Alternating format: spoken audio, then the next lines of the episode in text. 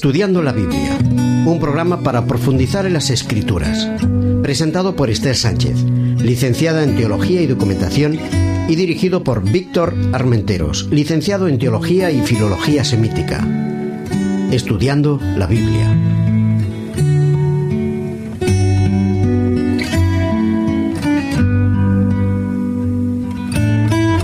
Amigos, nos alegra estar de nuevo con vosotros para estudiar la Biblia. El tema general que estamos llevando se titula La religión en las relaciones humanas. Estamos en nuestro décimo programa al que hemos titulado Amar a nuestros enemigos. Con nosotros se encuentra Víctor. Hola Esther. ¿Qué tal? Muy bien, aquí estamos ante un tema que es cuanto menos conflictivo. Un poco complicado, sí. Pero bueno, pero es la base o una de las bases del cristianismo, ¿eh? Claro. Es un elemento importante. Pero muy difícil, ¿no? Para...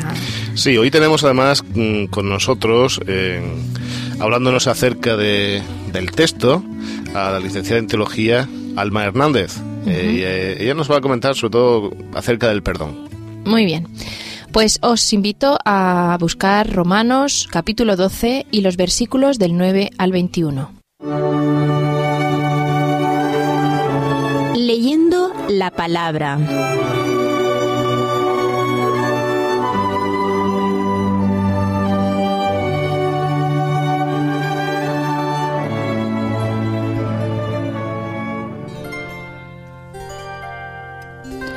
El amor sea sin fingimiento, aborreciendo lo malo, llegándoos a lo bueno, amándoos los unos a los otros con caridad fraternal, previniéndoos con honra los unos a los otros, en el cuidado no perezosos, ardientes en espíritu, sirviendo al Señor, gozosos en la esperanza, sufridos en la tribulación, constantes en la oración, comunicando las necesidades de los santos, siguiendo la hospitalidad.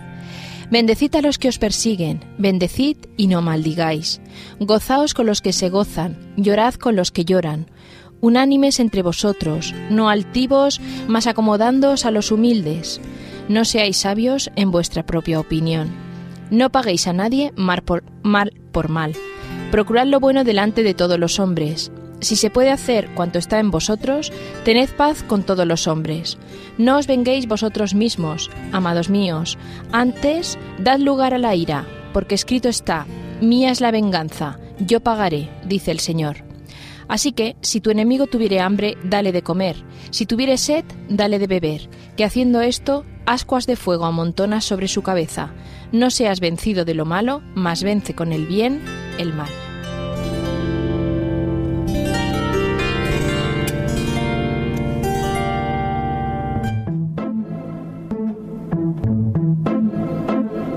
El secreto de las formas. Como ya comentábamos en programas anteriores, el- la epístola a los romanos, la carta a los romanos, es una carta eminentemente práctica, es una carta para un núcleo importante de primeros cristianos que se encuentran en la ciudad más importante del- de aquel momento en, en la historia, que es Roma. Y es una carta pues muy cargada de características propias del mundo romano. Cuando nosotros pensamos Roma en su relación con Grecia, Grecia era un pueblo eh, mucho más dado a, a la abstracción, a la filosofía, a la cultura, diríamos hoy día, frente a un pueblo mucho más práctico, pragmático, mucho más preocupado por las cuestiones de cada momento, cotidianas, de las ingenierías, de las calzadas, que es el pueblo romano. De ahí que la epístola a los romanos que escribe Pablo es una epístola que tiene una primera parte que para nosotros es básica, que ha formado parte de la evolución teológica a partir sobre todo de Lutero en nuestras culturas, eh, un, un elemento básico para comprender el concepto de ley, el concepto de gracia, el concepto de fe, el concepto de obras. Además de esa primera parte teórica, la segunda parte es una parte eminentemente práctica, muy propia de aquella gente que en aquel momento pues se encontraba pues eso con necesidades de recibir un, un mensaje que no solo hace de un Cristo teórico sino un Cristo vivido cada día. Y aquí nos encontramos eh, la sección que hoy vamos a comentar. Es una de, de esas grandes partes de la epístola a los romanos que como bien indica al principio del libro corresponde con el concepto de vida de vivir ¿eh? El justo por su fe vivirá, y recordáis, como decíamos anteriormente, que esta parte habla de, del cómo vivir, cómo llevar a la, a la práctica, a la praxis, el concepto del cristianismo. Por lo que esta parte es sumamente importante para nosotros. Es un elemento esencial para que nuestra vida no solo tenga contenidos teóricos, sino también tenga contenidos de relación. ¿eh? Pablo es abundante en ejemplos, en comentarios con relación a la, a la vida práctica, porque somos muy dados, ¿verdad, Esther?, a vivir una vida en ocasiones muy teórica, ¿no? Es, es, muy difícil, ¿no? Los párrafos que hemos leído en la lectura, hay párrafos tremendos porque es muy difícil amar a alguien que te hace daño, ¿no? Bueno, pero es que la base no está en, en que hay que hacerlo, que sería un elemento equivocado, un elemento de, mm, de creencia por obras. La base está mm, seguramente, es parte del secreto, en nuestra relación. Si nuestra relación con Dios constante es intensa, si intentamos ponernos en la mente de Dios y comprenderle, si nuestra relación con la gente que nos rodea es equilibrada y no reaccionamos porque nos hayan hecho o dejado de hacer, sino porque tenemos principios, entonces el camino es diferente, es más lento, puede ser costoso, pero no es una losa que tenemos sobre nosotros, es un elemento de relación en que intentamos mejorar incluso el entorno que nos rodea. No esperamos al nuevo mundo para arreglar todas las cosas, ya deseamos que ese ambiente, esa, esa especie de halo del nuevo mundo esté a nuestro alrededor desde ya. Por eso me parece muy interesante el capítulo que, que vamos a estudiar hoy.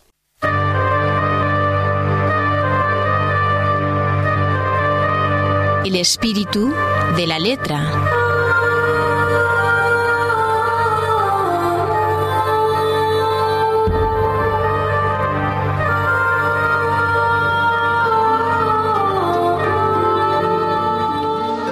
Nos agrada poder compartir estos momentos con Alma Hernández. Ella es licenciada en teología y se encuentra con nosotros para hablar del tema. Buenos días, Alma. Buenos días. Nos encanta que puedas estar con nosotros, sobre todo con un tema mmm, tan interesante como es el tema del perdón, ¿no? Uh -huh. El arte de, de, perdonar. ¿Qué nos puedes decir con relación a, a este tema? Bueno, pues para empezar me gustaría introducir este tema con un versículo que se encuentra en Romanos 12, 18 y, que, y dice, si es posible, en cuanto dependa de vosotros, estad en paz con todos los hombres. Qué bonito el texto, ¿eh? Es precioso. Estad en paz con todos los hombres. Como todos sabéis, cuando nos hacen daño a nuestra integridad física, moral o espiritual, algo sustancial ocurre en nosotros.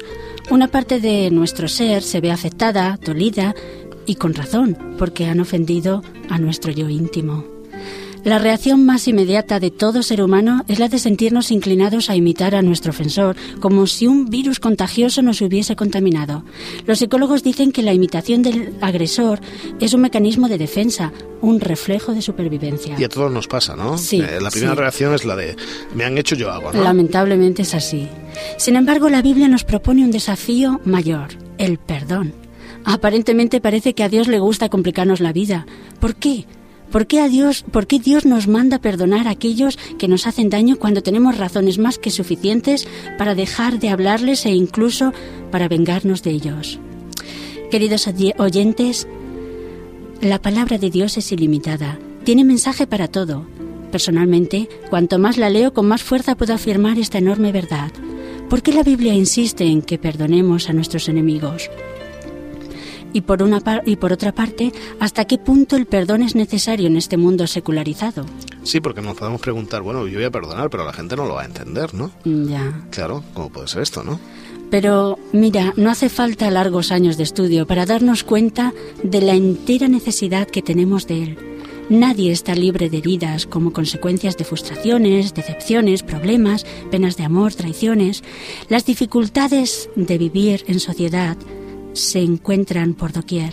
Conflictos en las parejas, en las familias, personas divorciadas, entre jefes y empleados, entre amigos, entre vecinos y entre razas o naciones. Y todos, por mucho que les cueste reconocerlo, tienen algún día la necesidad de perdonar para restablecer la paz y seguir conviviendo juntos. Yo me imagino, imagínate, imagínate un mundo que no tuviese el perdón, ¿no? ¿Cuáles serían las consecuencias? Serían terribles. Estaríamos condenados a elegir una de las cuatro opciones siguientes.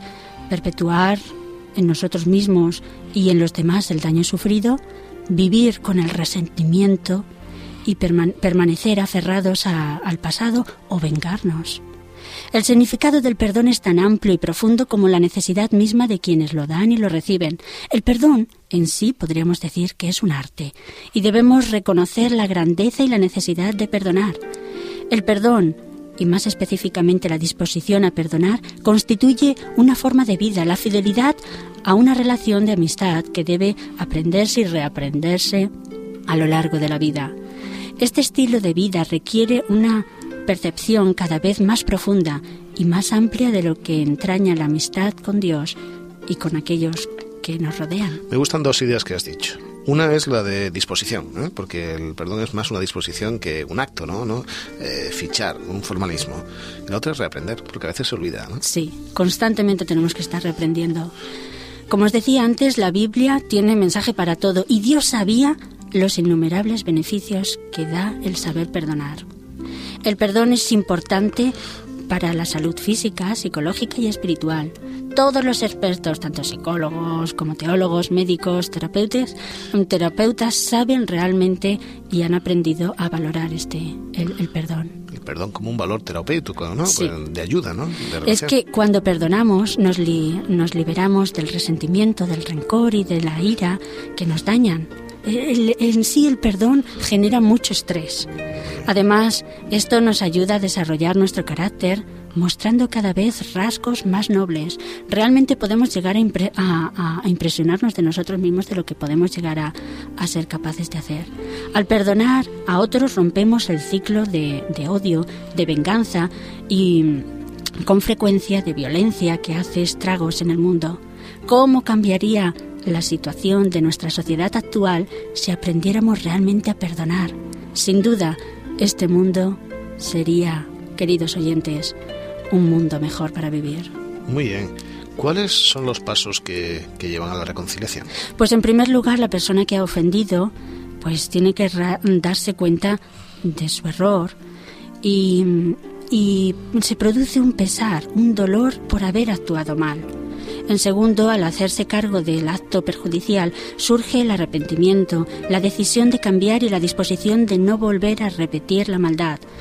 Por un lado, se experimenta el sufrimiento por el acto traicionero y u ofensivo, y por otro lado, se proyecta al futuro con la intención restaurada. Es, el que sabe de verdad que lo ha hecho mal y quiere cambiar de verdad, ¿no? Ese es el arrepentimiento, que a veces el arrepentimiento parece una fórmula solamente, ¿no? Pero es más, es un deseo de, de, cambio, ¿no? El arrepentimiento necesita comunicarse, transmitirse al ofendido. Este, esto es algo básico. Cuando realmente, como tú decías, cuando realmente no, eh, estamos arrepentidos, lo que nos, conlleva, nos lleva es a, a, pedir perdón. Ese acto es la confesión, constituye un paso clave para el proceso. Es dar la cara, reconocer nuestro error. La siguiente fase es eh, eso, pedir perdón por la consecuencia, mm, por lo general está muy relacionado con la confesión, siendo su colorario o culminación. Hay muchos tipos de maneras de pedir perdón, eso es algo individual, pero en sí es la expresión sentida de petición del perdón, de, de quien le duele lo que ha hecho y tiene un interés genuino eh, que la persona afectada no conserve el malestar. Y por último, pues es la reparación, tratar mm, de, de buscar una medida para, para, para reconstruir el daño que se ha hecho. Aunque no siempre es posible. Pero, claro, hay situaciones en las que no hay vuelta atrás, ¿no? Mm, exactamente, pero, al menos eh, hacer todo posible. Pero al haber una disposición, yo creo que la persona, el receptor, ¿no? el ofendido, lo, lo comprende. Y hablando del ofendido, tú eh, estabas hablando del que ha hecho el culpable, ¿no? Ha hecho mal. Eh, ¿Tiene algo que hacer o en este esta función implica algo la, actitud del, ofendido? Mirad, por lo general la gente opina que eh, y espera que el causante de la discordia asuma la iniciativa de recuperar la, discordia.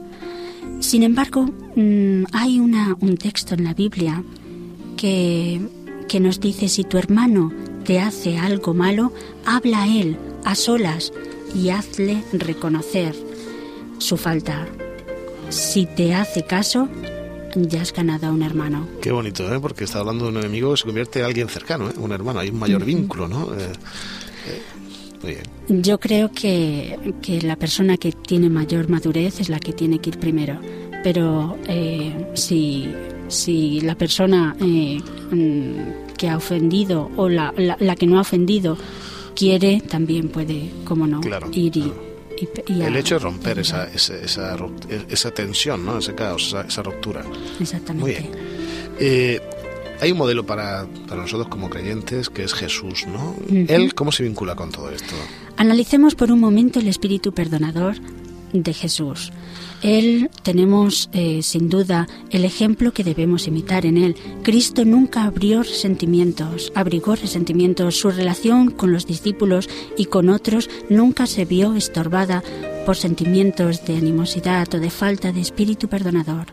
Tenemos muchísimos ejemplos en la Biblia, como Pedro y, y otros.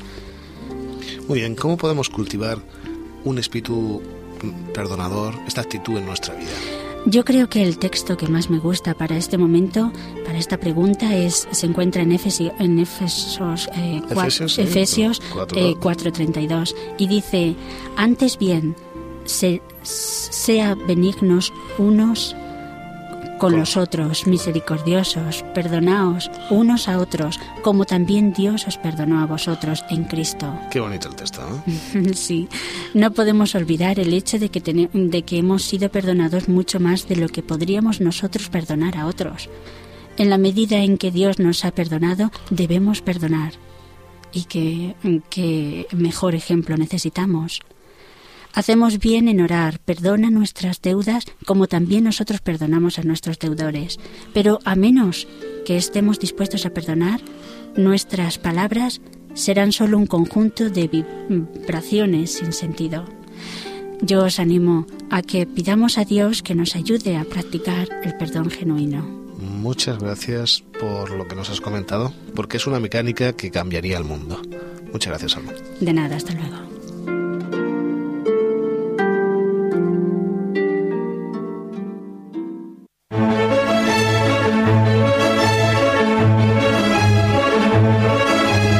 Otras miradas, otras lecturas.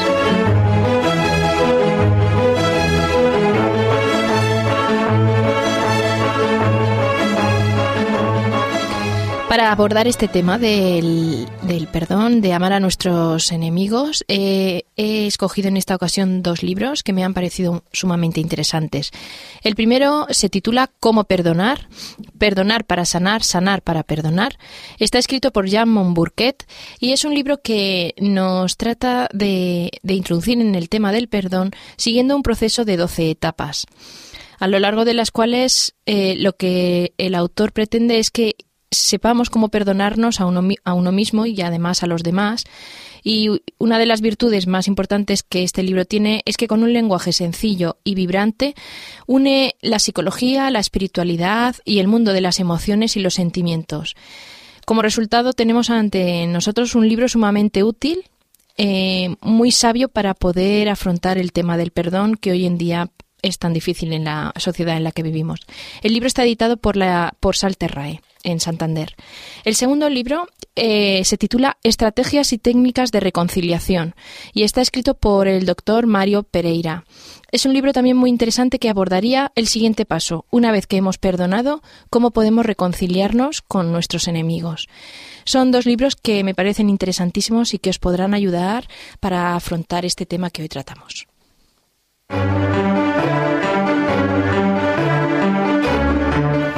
Voz.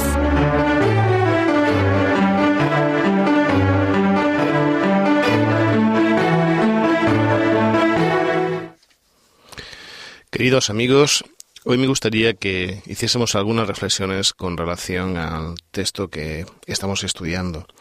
Algunos mm, vínculos con nuestra vida, con las cosas que nos pasan y que nos gustaría pues ir mejorando cada día. Yo quisiera que tuvieseis ante vosotros el texto que estamos comentando. Me fascinan los jóvenes porque observo que son personas que se expresan tal y como siente su corazón. El texto de Romanos comienza diciendo, el amor sea sin fingimiento. ¿Qué ¿Qué tiene que ver esto con jóvenes y con adultos? Yo creo que uno de los procesos, de las involuciones que vivimos a lo largo de la vida, es aprender a tener doblez, a hacer las cosas de una manera fingida, a no mostrar la realidad de nuestros corazones. Y es muy interesante que Pablo comienza este texto yendo directamente al grano. El amor no solamente sonrisas forzadas, palabras aparentemente cariñosas o con afecto. El amor debe surgir desde dentro y ha de ser de verdad, no desequilibrado, no fingido y, si me permitís, un poco hipócrita. Por eso es por lo que me gusta esa mentalidad del joven, ¿no? que expresa lo que siente. En ocasiones no nos gusta demasiado porque lo que expresa no siempre coincide con nuestra estructura del mundo. Pero hemos de aprender a tener ese tipo de amor, a querer a la gente de verdad. No a quererla porque queda bien quererla o porque me interesa para algún propósito. Y él continúa, además de hablando del amor de verdad, del amor cierto, continúa hablando del amor a lo correcto. Porque claro, se pueden amar muchas cosas que no son beneficiosas. Y él dice, aborreced lo malo y seguid lo bueno. Intentad que vuestro ser, que vuestra manera de ser, concuerde con los principios del universo, porque entonces entenderéis muchas cosas. Y hay gente, hay personas a los que les agrada, y a nosotros en cierta medida en alguna ocasión también, a los que les agrada vivir vidas equivocadas. Y Pablo dice, no, vamos a reflexionar. Aprende a creer lo bueno.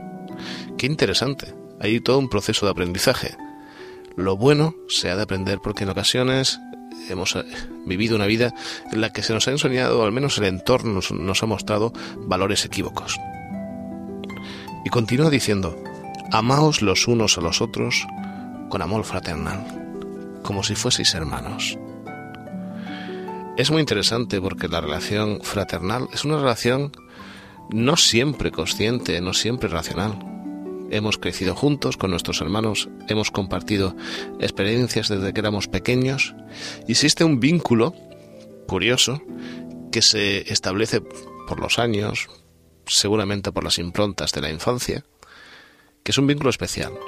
Y Pablo nos dice, ¿veis esa relación? Esa relación que muy poca gente cuestiona, el amor fraternal, así debéis de querer a la gente que os rodea. Compartir experiencias con ellos, tener roce, tener afecto, porque esos vínculos empiezan a generar y existen. En lo que requiere diligencia, no seáis perezosos. Qué interesante. El amor vinculado con el trabajo, con el objetivo en la vida, lejano de la ociosidad fervientes en espíritu. Qué imagen tan mediterránea, ¿eh? tan latina, tan interesante, porque no sé si en otros pueblos se diría, pero eso lo entendemos muy bien aquellos países que tenemos corazón ardiente, de pues vivir las cosas. No seáis solamente gente racional, poner vuestro corazón en los asuntos de cada día, ponerlo de una manera abierta, vivir a corazón, a corazón abierto, a corazón expresado hacia los demás, sirviendo al Señor, gozosos en la esperanza. La esperanza, aunque tarda en llegar, es el motor que mantiene nuestras vidas activas, que hace que sigamos, que continuemos en la brecha, sufridos en la tribulación. Es interesante, él no dice quejosos en la tribulación, y es una actitud inteligente. Hay veces que pasan cosas que no nos gustan.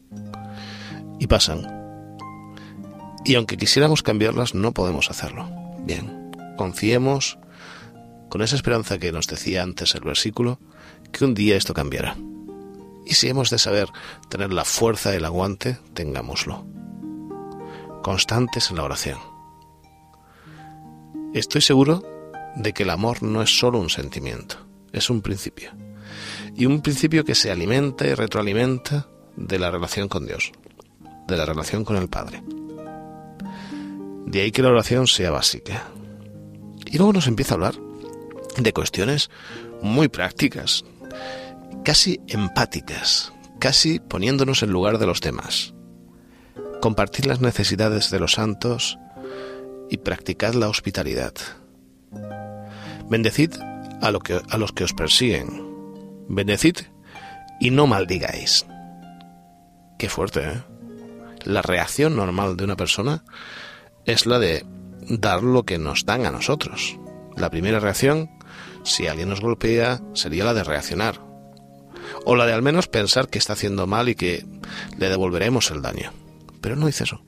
Rompamos los ritmos, las mecánicas del entorno que nos rodea. Sepamos pararnos y sepamos hacer lo correcto, a pesar de lo que nos hagan.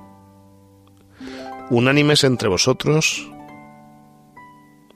no seáis altivos, sino asociados con los humildes. No seáis sabios en vuestra propia opinión. Hay menos amor a uno mismo y a lo que cree que, que es lo correcto. Eh, hay personas que se creen que son el ombligo del mundo o que todo el mundo gira a su alrededor. No seas sabio en tu propia opinión. ¿Eso a qué conduce? No paguéis a nadie mal por mal. Romped esa mecánica. Me gusta mucho esta idea. Ojalá hoy en todo el programa pudiésemos quedarnos con ese concepto. No tengo por qué reaccionar lo mismo que como me han tratado. Tengo que tener la valor, el valor y la inteligencia de reaccionar de manera distinta, de manera cristiana.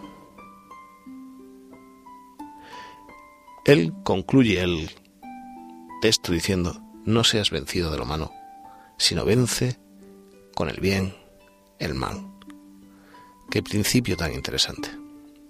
Me gustaría que lo tengáis en vuestra mente. Cambiemos de método. Hagamos que este mundo mejore y venzamos todo ese mal que nos rodea haciendo el bien.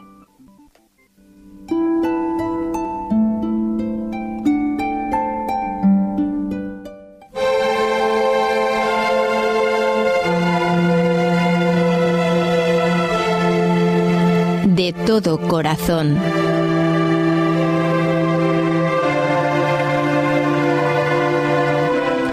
Terminamos ya, querido amigo, y para ello te ofrecemos una canción titulada Te doy mi corazón, que está interpretada por Rubén Morgan.